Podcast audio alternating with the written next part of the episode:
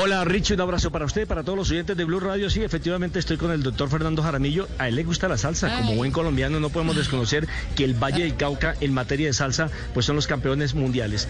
Eh, presidente, bienvenido a Blue Deportivo. Espero que eh, toda la me lo deje hablar, ¿no? Hola, gracias, muchas gracias. Y aquí estamos. Ay, ¿cómo eh, presidente, quería contar, eh, preguntarle, comenzar preguntándole por eh, la campaña que acabamos de, escuchar que se lanza aquí en el séptimo piso de Bavaria, que tiene que ver con menores sin alcohol. Una campaña muy importante. Los clubes de fútbol tiene intermitencia. Se le está cortando. Ay, ¿cómo así que se le está cortando? No, no, la, señal, la, señal, la, señal, Tranquila. Ni Dios lo quiera. No, no, la señal. respire tranquila que es la señal. Exactamente.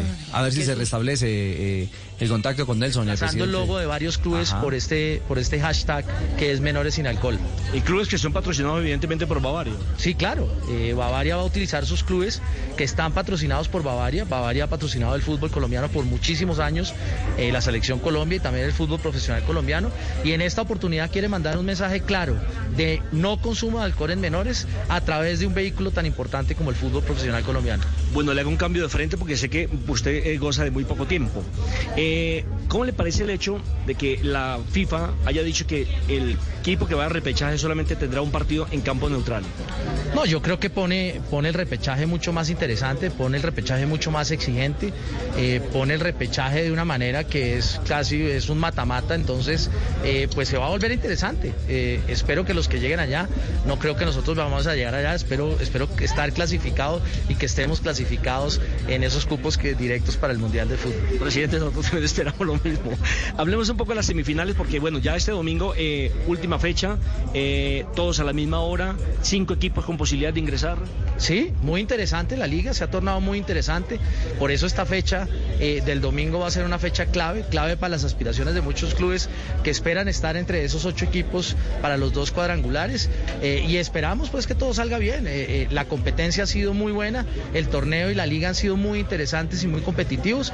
Y eso lo está sellando esta fecha en donde mucha gente está pendiente de la fecha a las 3 y 30 simultánea. ¿El próximo año con Mundial incluido se va a cambiar el formato de campeonato o se va a mantener? No, vamos a tener una reunión lunes y martes en Bogotá con los clubes para definir cuál es el mejor formato de campeonato, teniendo en cuenta, por supuesto, las restricciones de tiempo que tenemos. Tres fines de semana en donde van a haber elecciones, un Mundial de Fútbol, por supuesto, que comienza en noviembre y Copa América Femenina en julio en Colombia. ¿La primera se, se va a activar o no se va a activar? ¿Cuándo va a comenzar? No, estamos trabajando en eso con el gobierno colombiano a través del Ministerio del Deporte. Estamos trabajando de qué manera se puede hacer eh, ese proyecto realidad. Eh, de todas maneras, fútbol, fútbol aficionado en Colombia hay, más de 250 equipos juegan en una categoría aficionada y vamos a ver de qué manera ese proyecto se podría llevar a una realidad en el futuro. La liga femenina va a ser mucho más amplia, ya tiene un patrocinador constante, ¿qué va a pasar con un equipo que entre otras cosas va a disputar ya Copa Libertadores de América como Santa Fe? No, muy contentos por esa representación de los clubes colombianos en Copa Libertadores. Yo creo que es un ejemplo para todos, es un estímulo para el fútbol femenino en Colombia y sí, vamos a tener una liga, también hay que definirla con los clubes cuál es el formato de liga femenina que tenemos, pero esperamos tener una liga con más continuidad para también darle la oportunidad a nuestras jugadoras que nos van a representar en la Copa América de que tengan esa continuidad de ese juego para estar en un nivel óptimo para hacer un buen papel en nuestra Copa América. ¿Tendremos presidente para rato? Eh, presidente para rato, no, ahí seguimos trabajando. Ustedes saben que esto es, esto es del día a día. No, me gambetíen.